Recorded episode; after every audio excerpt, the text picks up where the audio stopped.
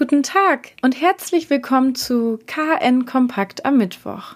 Weil die Zahl der Corona-Neuinfektionen niedrig ist, kündigt das Land Schleswig-Holstein weitere Lockerungen für die Bereiche Veranstaltung, Gastronomie und private Treffen an. Diese sollen am Freitag im Kabinett beschlossen werden und zum 29. Juni in Kraft treten. So sollen ab kommenden Montag auch Veranstaltungen im privaten Raum unter bestimmten Bedingungen mit bis zu 50 Personen erlaubt sein. Der Gastgeber muss dann allerdings die Kontaktdaten seiner Gäste erfassen und für vier Wochen aufbewahren. Für die Gastronomie sollen die bislang in der Verordnung geltenden Beschränkungen der Öffnungszeiten von 5 bis 23 Uhr entfallen. Auch ein Buffetangebot soll wieder möglich sein. Den detaillierten Stufenplan können Sie auf KN Online einsehen.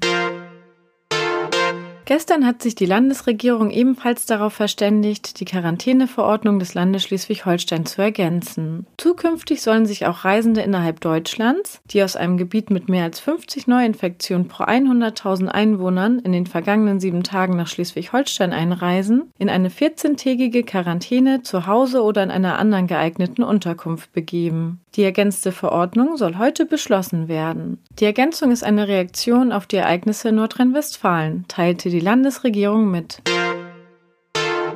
Planen Sie eine Reise nach Schweden? Dann sollten Sie bedenken, dass Schweden als Risikogebiet gilt und auch Schwedenrückkehrer sich für 14 Tage in Quarantäne begeben müssen, sofern sie keinen Corona-Test machen. Wer keine Symptome hat, muss den Test allerdings aus eigener Tasche zahlen. Die Kosten dafür liegen je nach Anbieter um die 150 Euro.